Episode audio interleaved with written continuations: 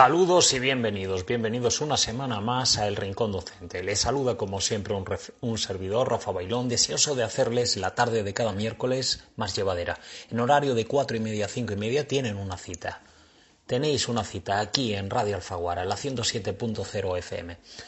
Pueden dirigirse a nosotros a través del teléfono 958 54 30 16 o a través del correo electrónico rincondocente radioalfaguara.es.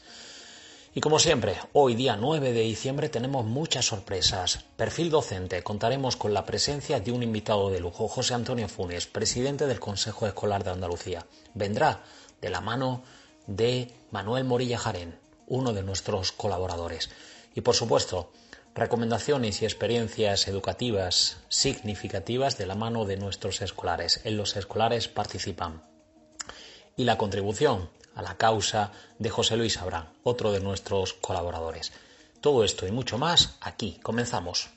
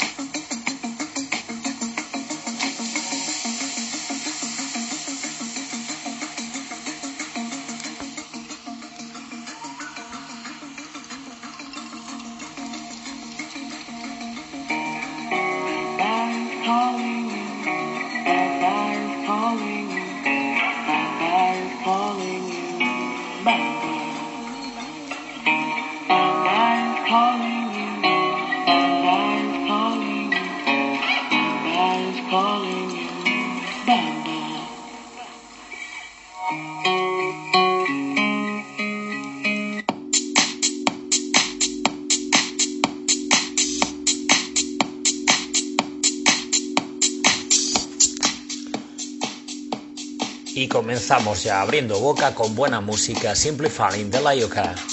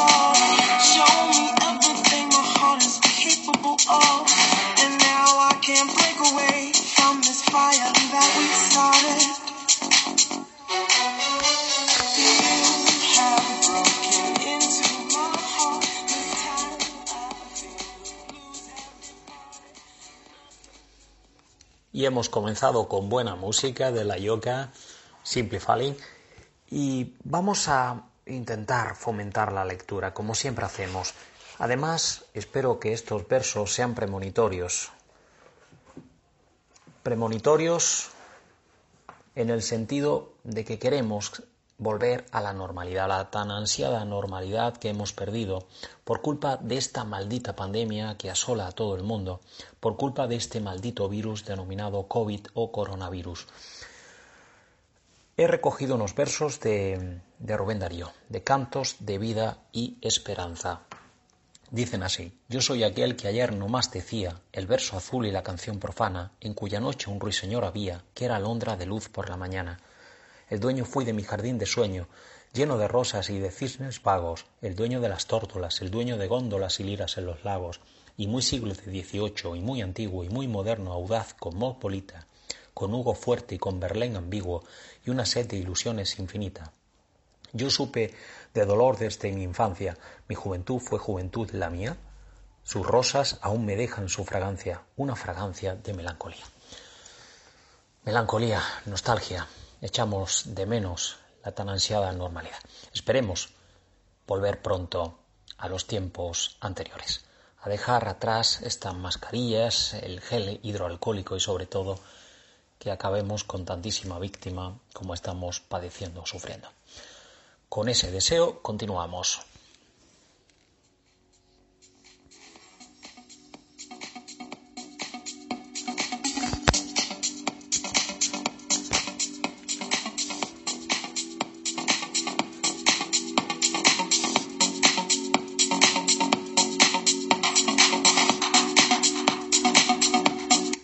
Jerónimo Stilton, Regreso al reino de la fantasía. Este libro trata de Jerónimo Stilton, un ratón un poco miedoso que vuelve a viajar al reino de la fantasía. Allí conocerá dragones, camaleones, cucarachas, hadas, otras y mucho más. Su misión será conseguir el corazón de la felicidad. Para ello se enfrentará a orcos, juguetes y mucho más. Es el primer libro del mundo con olor a chocolate. Disfruta de los retos, busca las llaves de cristal y mucho, mucho más. Me llamo María y estoy en primero de la ESO de Diego de Siloé de la Granada. Me gustaría recomendar este libro, Todos mis monstruos, un esqueleto en avión, escrito por Tomás Brecina y publicado por la editorial SM. Recomiendo este libro porque me parece muy divertido y entretenido. Hay escenas de humor y te diviertes mucho. Resumen. Trata de un pequeño enano llamado Max, que siempre la está baleando. Max está aterrado porque Agani Chorlito es cómplice de la malísima Carla Katzel. Se ha presentado en su casa y no prepara nada bueno para los monstruos del tren fantasma. Estos deciden pedir ayuda al esqueleto Scotty, un amigo suyo muy especial, para que les ayude a deshacerse del maleante. Pero todo se complica y lo que en un principio era una ayuda se convierte ahora en una gran molestia. El personaje que a mí más me ha gustado es Boris, porque es el más gracioso y siempre la lía porque para todo tiene solución, es muy gracioso y muy buena gente. Este libro lo conseguí el año pasado en sexto de primaria gracias a mi tutor Pepe que nos repartió a todos este libro. Mi... Hola. Hola, mi nombre es Salva y formo parte del equipo de la editorial Naufragio de Letras y hoy veníamos a compartir con vosotros la novela del aprendiz silencioso, escrita por Gabriel Sánchez García Pardo. Esta novela fue publicada en febrero de este año y nos relata la historia de Locuaz, que es un joven que llega a la aldea de Alborada con el objetivo de aprender magia. Alborada la encontramos en el mundo de Alatea, que es un mundo en el que viven magos, en concreto, están los magos errantes, que son los que viajan de aldea en aldea, haciéndose cargo de las escuelas en las que se enseña la magia para formar a futuros magos. Pero hay una regla, y es que solo puede haber un mago en cada región. Sin embargo, en Alborada se ha dado la inusual situación de que residen dos magos allí y esto es un hecho mm, bastante extraño y puede que sea incluso terrible, pero no impide que Locuaz comience su formación en magia. Y es aquí donde nos encontramos con el siguiente problema que acompañará a Locuaz en toda su instrucción como mago, y es que no es capaz de pronunciar ni un solo conjuro. y no solo conjuros, ni una sola palabra, porque lo cual es mudo.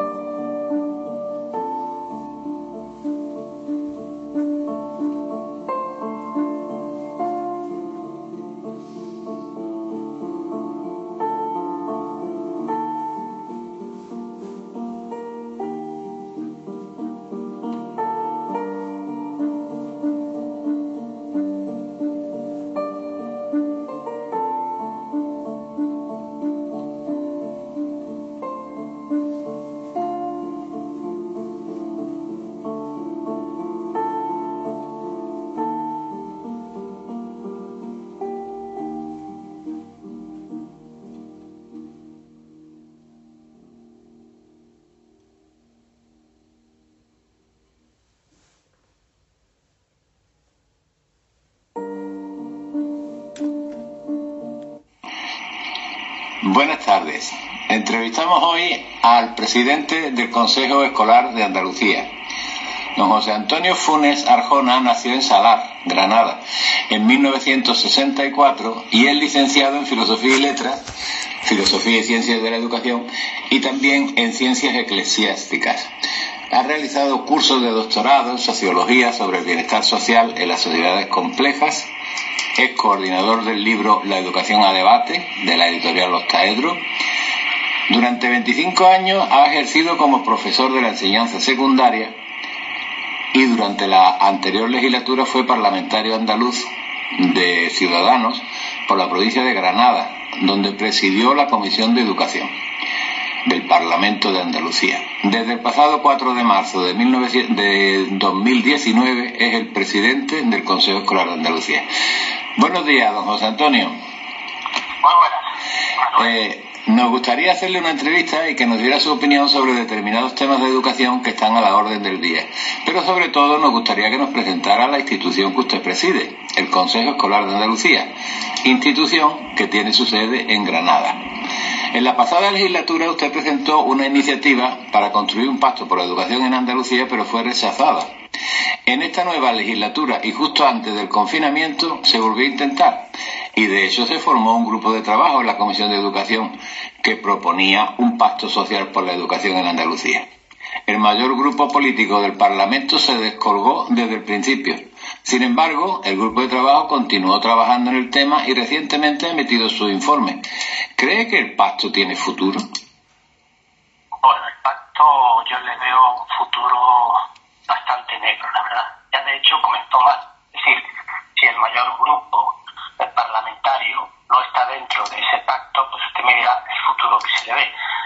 En mi intervención en esa comisión yo señalé que si la pretensión es alcanzar un acuerdo global, pues ya comenzábamos mal. Y que dada pues la, la experiencia en este tipo de, de propuestas y de desarrollos parlamentarios, lo sensato sería por acuerdos particulares, por ir poquito a poco, y si se alcanzan acuerdos en el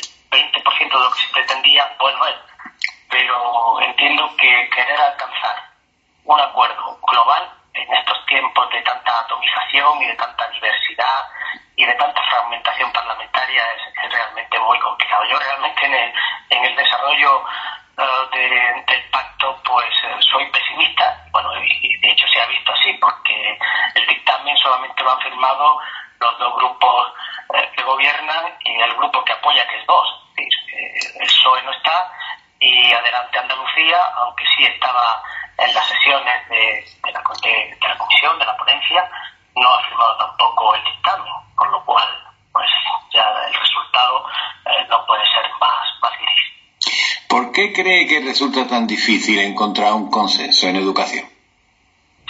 Yo creo que es un campo de batalla tradicionalmente eh, ideológico, es decir, es un espacio en que los partidos han considerado que se puede librar batallas de una manera pues muy, muy, precisa, muy clara, es un campo abonado para ello. Y creo que en esa con esa premisa pues es, complicado, complicadísimo alcanzar el consenso. Cuando se está en el gobierno se tiene más ganas, una medalla que te cuelgas, el lograr que haya un consenso en un asunto tan, tan fundamental como es el educativo, pero cuando estás en la oposición eh, todos son peros. Nadie, nadie va a reconocer que no quiere el pacto, nadie va a reconocer que no quiere consensos, que no quiere acuerdos, pero la verdad es que, es que no se alcanzan y cuando un acuerdo no se alcanza después de tanto tiempo es porque realmente no hay voluntad de alcanzarlo. Y entrando ya a valorar las funciones encomendadas al Consejo Escolar de Andalucía, que se expresan mediante la emisión de dictámenes, de informes y propuestas sobre aquellos temas educativos para los que ha de ser consultado preceptivamente. Esta consulta es obligatoria, pero ¿tiene carácter vinculante?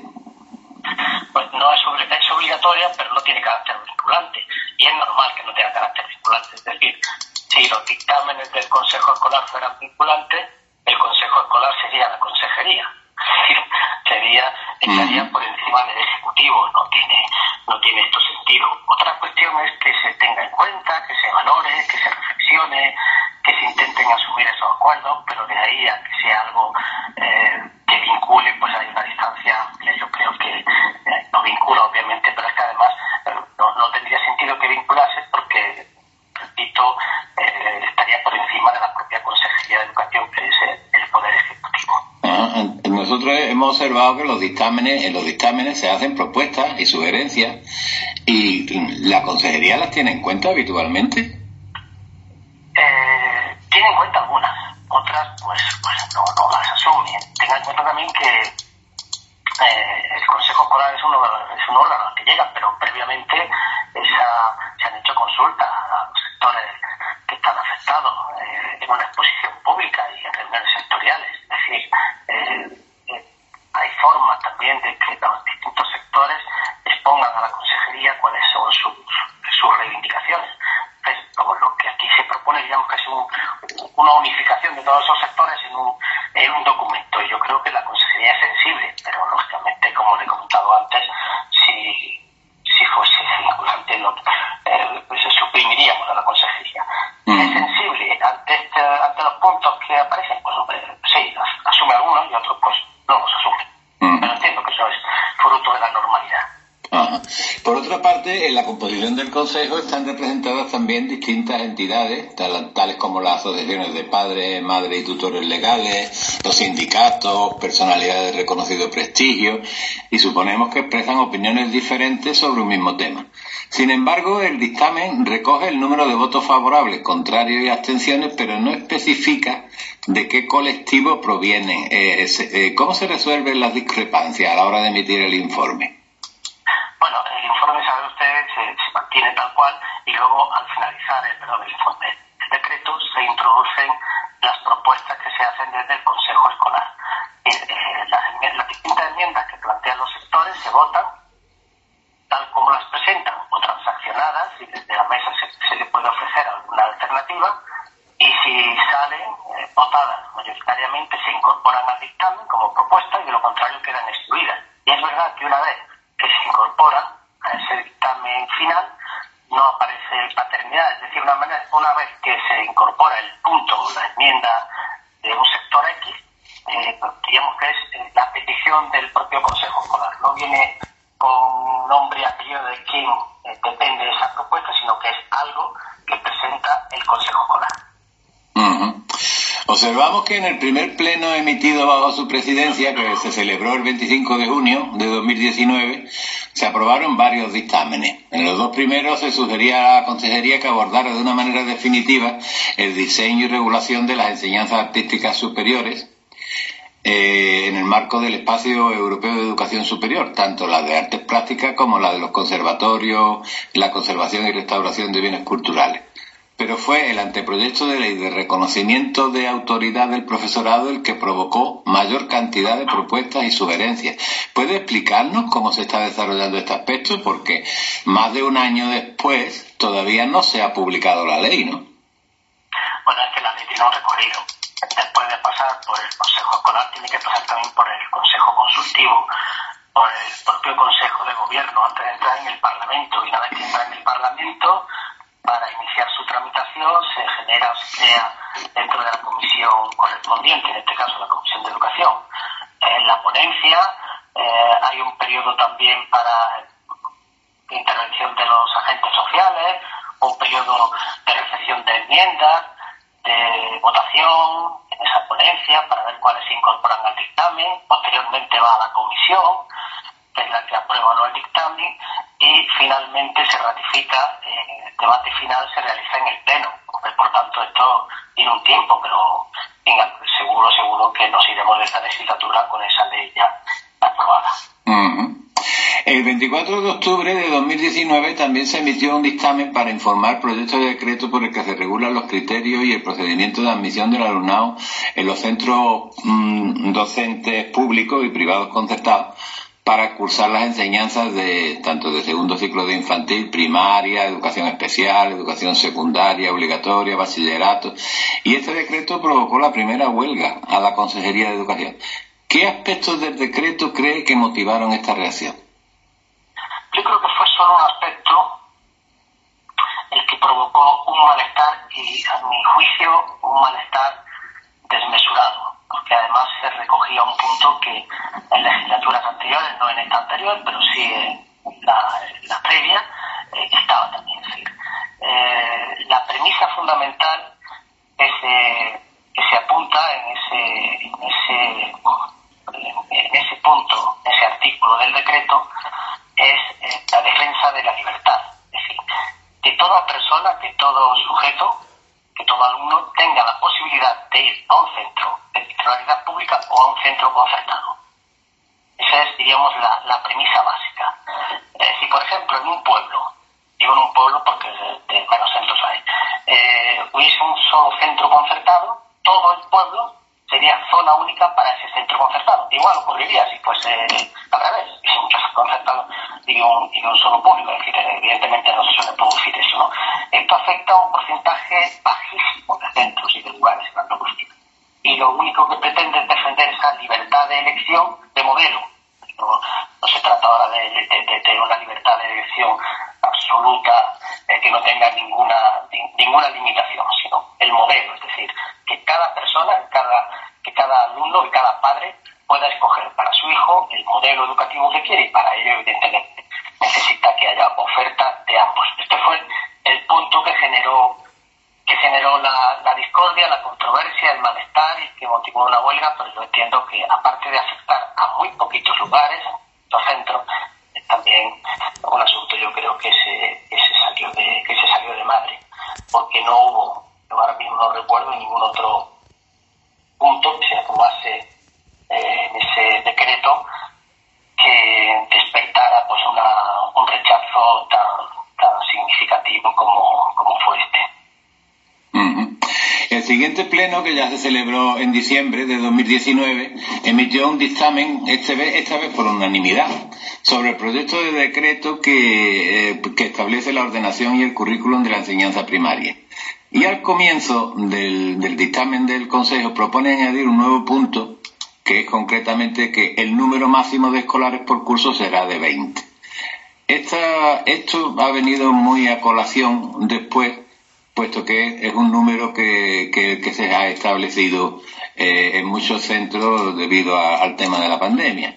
Es un tema importante que supone además un aumento del presupuesto y que en circunstancias como las actuales, desde luego, como, como digo, pues adquiere unos nuevos matices, ¿no? Como son los higiénicos sanitarios. ¿Cree que la consejería lo tendrá en cuenta también cuando pase la pandemia? ¿O volveremos otra vez a la situación anterior? Bueno, yo creo que, es sensible la consejería esta petición de la comunidad. Es verdad que la radio ha sido una reivindicación histórica y que todos pretendemos las mejores condiciones. Pero hay que ver también que un gobierno serio tiene que ser responsable. Ser la comunidad escolar que tenemos en Andalucía, eh, la cantidad de centros. Eh, no es igual tampoco por zonas, no es igual una zona eh, de difícil desempeño que una zona de un centro de una ciudad. Es decir, hay, hay una serie de variables que, que influyen a la hora de establecer una, una ratio idónea en un lugar. Pueden ser 20, a lo mejor en otros 15 y 20 son muchos y en otros 25 están perfectos, ¿no? Eh, es verdad que hay una, una reivindicación que ya viene de, largo sobre una reducción de la ratio, que la, la consejería es sensible, que esta situación especial pues eh, lo ha puesto de una manera más fuerte sobre la mesa. Yo creo que se camina hacia una, hacia la reducción de ratio, pero hay que equilibrar también esta, esta reivindicación sensata pues con, con, los centros que tenemos, con, con el alumnado que tenemos, el millón, con el gasto que supone, es decir, se da una serie de variables, reconociendo que se debe avanzar hacia esa, esa reducción de ratio, que incluso el propio dictamen que se ha aprobado en, esa comisión por el pacto social educativo eh, recoge también ese, ese punto, ¿no? Como una como un objetivo al que hay que, al que hay que llegar, al que hay que perseguir. Entonces yo creo que sí va a ser sí es un elemento de reflexión y de, y de análisis y para tenerlo en cuenta de cara al futuro por parte de la Consejería de Educación. También propone en este mismo dictamen añadir un nuevo apartado, en el artículo 17, que dice que para hacer efectiva la escolarización en términos de inclusión del alumnado con necesidades específicas de apoyo educativo en una aula ordinaria, el máximo de estos escolares matriculados será de tres reduciéndose a su vez proporcionalmente en estas aulas el número global de escolares matriculados en las mismas. Pero notamos que parece que no se tiene en cuenta que dentro del alumnado con necesidades educativas especiales eh, se incluyen también los que presentan altas capacidades. Entonces, eh, ¿cree que la consejería se olvida de este colectivo? Porque este colectivo presumiblemente superaría el número de, de tres en cada aula, ¿no? Sí, ¿se está refiriendo usted al colectivo de altas capacidades? Exacto. Es que el colectivo este pertenece a, se engloba dentro del capítulo de alumnado con necesidades específicas de apoyo educativo. Sin embargo, al poner el número 3, ¿no?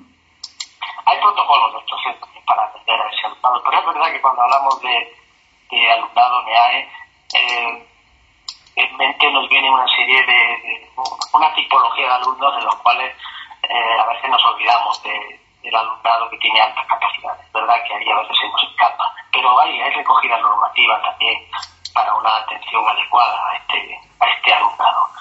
Y es verdad que el alumnado con necesidades educativas especiales, y esto se lo digo porque lo he escuchado muchas veces al consejero en las reuniones que tenemos, es una prioridad. Otra cuestión es que, pues que los medios, el personal, sean adecuados, se necesite más, es un alumnado pues muy sensible, todo eso es cierto. Y todos los medios que se, que se puedan emplear nos parecen pocos, quizás sean pocos. Pero sí le digo, de verdad, que una de las prioridades, porque siempre he insistido sobre ello el consejero, es el alumnado con necesidades educativas especiales. Es una preocupación y una prioridad para la consejería. Eso no lo ha dicho, eh, lo ha dicho en, público, pero es que no lo ha dicho en privado de manera insistente. Es decir, es verdad que cuando surge alguna situación que hay de por un alumno con estas condiciones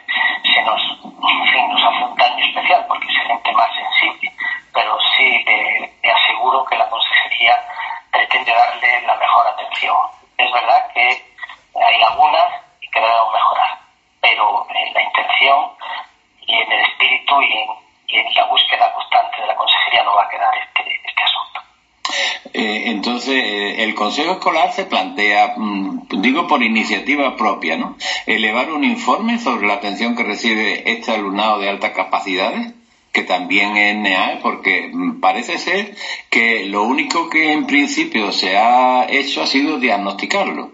Pero luego, a la hora de la verdad, como usted mismo acaba de decir hace un momento, pues parece que cuando hablamos de alumnado NEAE nos referimos siempre al alumnado que tiene dificultades, al alumnado que tiene algún tipo de problema, pero no nos referimos al de altas capacidades. Eh, ¿No le parece que sería una buena iniciativa del Consejo Escolar entrar eh, a, estudiar este tema y a proponerle, hacerle propuestas a la consejería para, para tratar a este alumnado? Porque quizá eh, habría incluso que replantearse en la formación inicial del profesorado eh, que, este profesorado sea capaz de no solamente de detectarlo, ¿no? que lo hacen los orientadores, sino también de, desarrollar actividades con ellos que son muy específicas. ¿no? No, ¿Qué le parece esto? ¿No, ¿No le parece que sería conveniente que el Consejo Escolar se planteara este tema? Bueno, cualquier asunto que vaya dentro de mejorar la educación, se trata el tema eh, susceptible de análisis por parte del Consejo Escolar. De hecho, ahora tenemos un grupo de trabajo creado eh, para tocar fundamentalmente tres puntos, que es el abandono, el fracaso y la también de éxito educativo. Esto que usted me plantea, pues es una posibilidad eh, de, de, análisis, de estudio para elaborar propuestas a la consejería. Claro que podría ser un asunto de interés y un punto para el futuro. pues porque hay que saber además que que este órgano lo que pretende es eh, elaborar un informe, pero en base a un trabajo de campo que se ha desarrollado previamente y que se ha desarrollado a través de un grupo de trabajo confeccionado sacado del propio Consejo Escolar. Es decir, no se trata de, de pedir ideas, de hacer una especie de lluvia de ideas y después con esa lluvia de ideas elaborar un informe, sino que el modo de trabajar es primeramente hacer un trabajo de campo y contar con los expertos de la diversas áreas y posteriormente, después de recabar toda esa información, elaborar o, o, elevar las propuestas a la Consejería. Pero tomo nota de lo que usted me dice porque es un tema interesante sobre el que quizá, quizá debiéramos también eh, plantear ese, esa posibilidad de trabajo para eh, orientar o para sugerir a la Consejería actuaciones para mejorar la atención a este. En este mismo pleno también se informó un proyecto de decreto por el que se regula la formación, la selección, el nombramiento, la evaluación, el reconocimiento de los directores y las directoras de los centros docentes públicos, que de los que titula la, Junta, a excepción de los universitarios. Eh, observamos muchas propuestas de cambio para respetar un lenguaje no sexista, pero sin embargo nos llama la atención cuando la consejería se refiere a los directores y las directoras de los centros públicos de lo que es titular, siempre añade a excepción de los universitarios. En otras ocasiones se refiere a centros docentes públicos no universitarios. Creemos que no se define un objeto por lo que no es, sino por lo que es. ¿No le parece que debería usar un término positivo propio de estos centros? En muchos países europeos, por ejemplo, se definen como centros escolares para diferenciarlo de los centros universitarios. Sí, sí, no hay ningún problema. Lo que ocurre es que a veces las cosas imprecisas, en este caso precisas, inabarcables, se definen a veces por lo negativo, ¿no? Finito, no, no finito, inabarcable, no se puede abarcar. Pero es verdad que, que tiene entidad suficiente y, es una cosa precisa para definirlo por sí mismo sin tener que aludir a lo que no es. ¿De acuerdo? Mm. Eh, pues, Me parece una sugerencia también, una sugerencia también acertada. Sí. Eh, otra cosa, el pasado 30 de enero, ya en, este año de 2020, en el último pleno presencial, por cierto, para informar proyecto de decreto de, con el, eh, por el que se establece el currículum de la enseñanza secundaria, también se reitera el tema de la reducción de ratio a, a 20, ¿no? En la ESO, ¿no? Y a partir de, la, de este momento, pues la sociedad andaluza pues, ha vivido una época de confinamiento, un periodo de incertidumbre en el que todavía estamos, eh, y ha motivado también una propuesta que hizo la Comisión Permanente del Consejo Escolar de Andalucía en relación al comienzo de este curso 2021, el 25 de mayo, y nos vamos a centrar en un par de, temas. Cuando se decía realización al comienzo del curso lectivo de una exhaustiva evaluación inicial de todo el alumnado. que detecte las lagunas que puedan haberse producido eh, durante el, último trimestre del curso anterior. Y en función de los resultados obtenidos, pues realizar planes de refuerzo. Este plan de refuerzo debería llevarse a cabo pues, durante este primer trimestre en el que estamos, ¿no? con los oportunos apoyos y desdobles y contando con la plantilla suficiente, eh, concediendo a, los equipos educativos la mayor autonomía posible. ¿Cree que se ha ampliado la plantilla lo suficiente para garantizar estos apoyos y desdobles? Bueno, suficiente, suficiente nunca es, ¿verdad? Es lo que le he comentado antes, que siempre buscamos más, aspiramos a más y creemos que pueden mejorar las cosas. Pero sí es razonablemente buena. Y prueba de ello es la firma que se ha llevado a cabo precisamente en San Telmo para darle empate y la entidad que, merecía eh, con los sectores de la, tanto de la pública, no han firmado todos los sindicatos, pero sí la mayor parte, la mayoría sindical de la enseñanza de titularidad pública y con todos los sectores de la concertada. Precisamente eh, eh, referido dicho acuerdo a esa dotación de personal que haga posible del doble eh, fortalecimiento de áreas, eh, facilitar un poco que todo el alumnado pueda recuperar el tiempo perdido, porque obviamente no es, no es igual lo presencial que lo telemático, lo telemático pues haya, eh, nos haya salvado de, de, una situación absolutamente catastrófica o estar en casa pero obviamente la enseñanza presencial es, es fundamental. Entonces, esa dotación necesaria para llevar a cabo ese fortalecimiento de las áreas, de los objetivos que han quedado tanto desdibujados, evidentemente eh, yo creo que la dotación ha sido importante, ha sido una apuesta personal, eh, presupuestaria de, de, mucho calado y fruto de ello, repito, son los acuerdos que se han firmado en San Telmo, en San Telmo recientemente, con lo cual hay una satisfacción de la propia eh, comunidad educativa, al menos la comunidad educativa más eh, implementada, más eh, en, el, centro, en torno a esta decisión que asumida por la administración y diálogo con estas organizaciones. Otra, otra de las propuestas que también nos llama la atención en, este, en estas propuestas de la permanente ha sido la de mejorar las dotaciones tecnológicas de los centros para cubrir de forma suficiente las, las exigencias de la educación digital, tanto la presencial como la a distancia, y apostar por una incorporación más decidida de las TIC. ¿Cree que se ha solucionado la falta de recursos digitales, tanto del profesorado como del alumnado, a la vista de un posible nuevo confinamiento? Bueno, ahí la consejería estaba ágil, porque como usted imaginará, en una situación, la pandemia eh, pues todo el mundo, todos los países se, han echado al mercado a, a, buscar los elementos tecnológicos necesarios. Andalucía se ha garantizado eh, la dotación de materiales a toda la comunidad educativa, todo el profesorado, la comunidad educativa más amplia, todo el profesorado, y a todo el alumnado que lo necesite. O sea, eso está garantizado.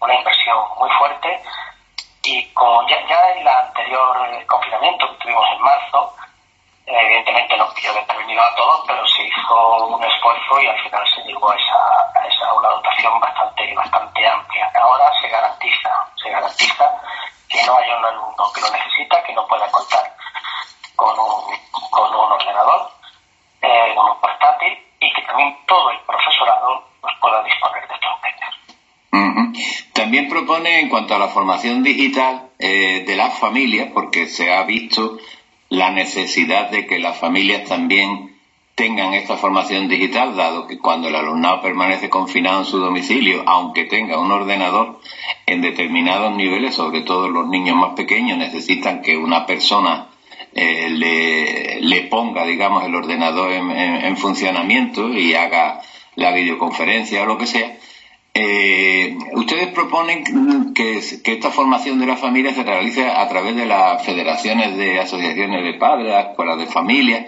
¿No le parece que esta misión la, podrían desempeñar perfectamente los centros de adultos que están presentes además en casi todos los municipios andaluces?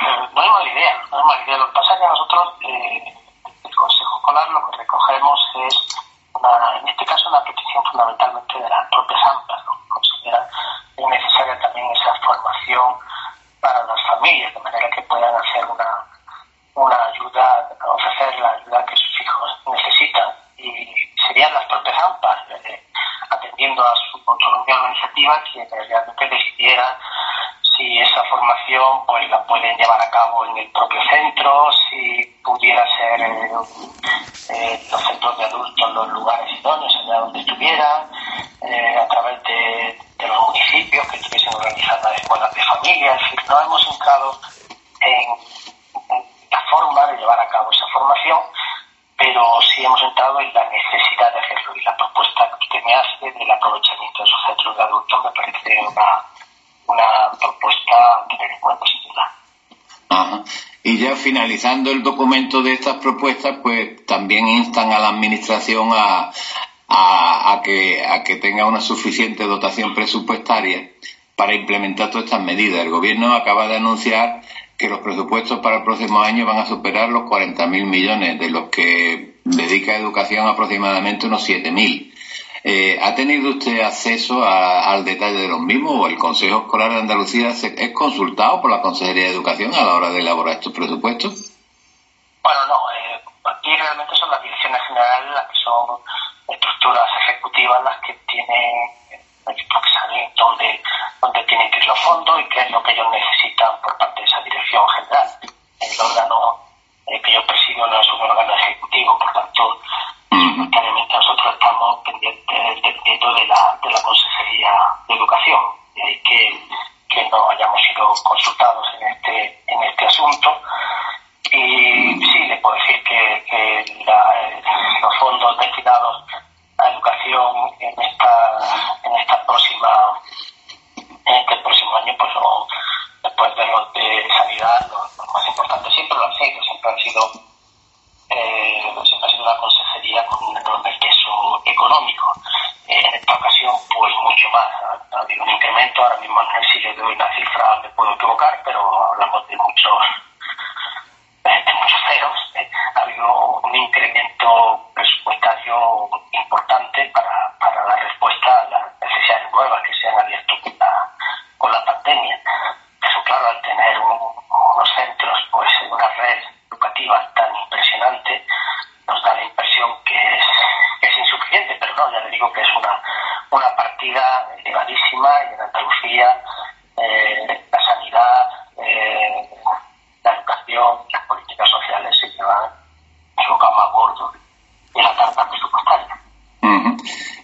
finalizar esta entrevista nos vamos a parar en los informes emitidos por el Consejo que el último que está publicado en la página eh, web del Consejo Escolar de Andalucía son los datos del curso 2016-2017.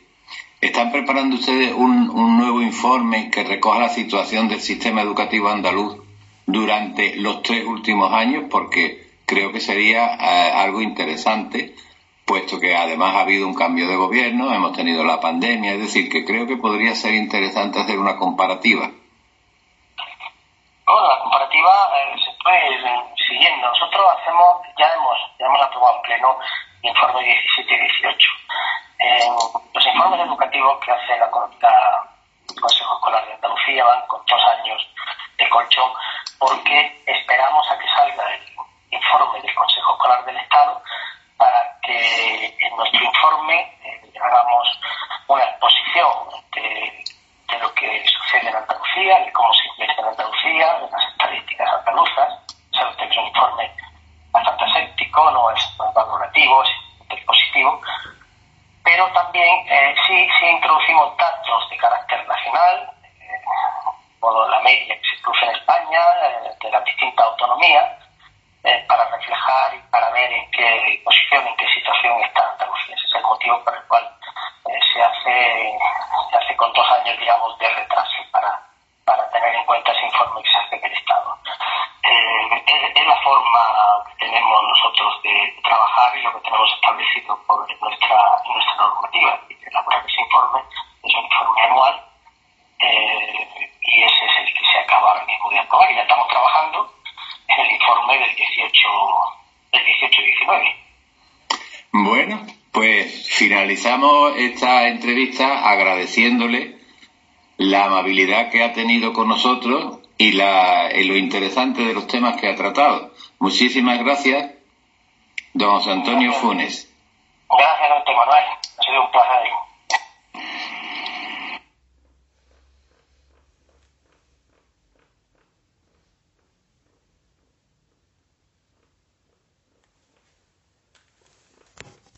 Un placer el contar, el haber contado con la presencia de José Antonio Funes, todo un lujo. Y vamos a seguir con recomendaciones en pro de fomentar la lectura. Esta semana quiero recomendarles eh, la obra de Jean-Marie Auel, Los cazadores de mamuts, obra perteneciente a la serie Los hijos de la tierra, uno de los fenómenos literarios más sorprendentes y acreditados a nivel mundial. No en vano, Auel es una profunda conocedora de las relaciones tribales, la evolución étnica y cultural de las sociedades primitivas. Y también quiero recomendarles la obra Abdel de Enrique Páez, que pueden encontrarla en el, el barco de vapor. Les voy a leer un fragmento de la obra Abdel. Dice así. Esa fue la primera noche que dormimos a cubierto. También fue la primera vez en mucho tiempo que bajo el chorro de la manguera pudimos darnos un baño en condiciones. Tenían hasta jabón, cenamos al aire libre, como el resto de los compañeros. Mascando despacio y en silencio. Una sensación de tranquilidad llenaba nuestros pulmones. Nos sentimos a salvo.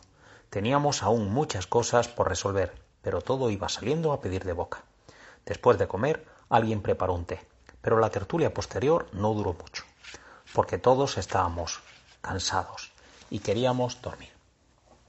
Sin duda alguna, eh, Enrique Páez consigue inculcar valores. Pone en valor un tema eh, bastante controvertido todavía en los tiempos que corren, como es la situación de la inmigración. Numerosas personas cada día tratan de cruzar el estrecho en pro de alcanzar la libertad. La vida de un joven tuareg, acostumbrado a la vida nómada, centra el interés de esta obra. El día en que su padre Yasir abandona el desierto y se propone viajar a España supondrá un antes y un después. Cruzar el, estrecho será una odisea en pro de alcanzar la tan ansiada libertad.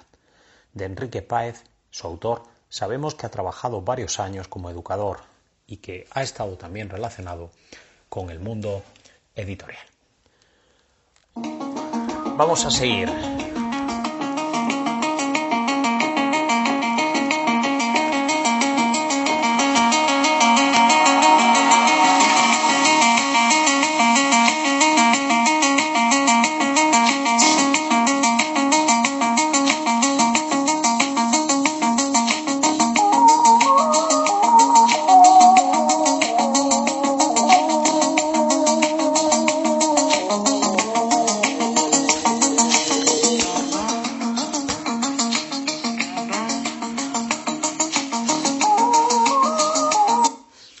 vamos a seguir leyendo un fragmento de la obra antes comentada de Jean-Marie Ewell, Los cazadores de mamuts.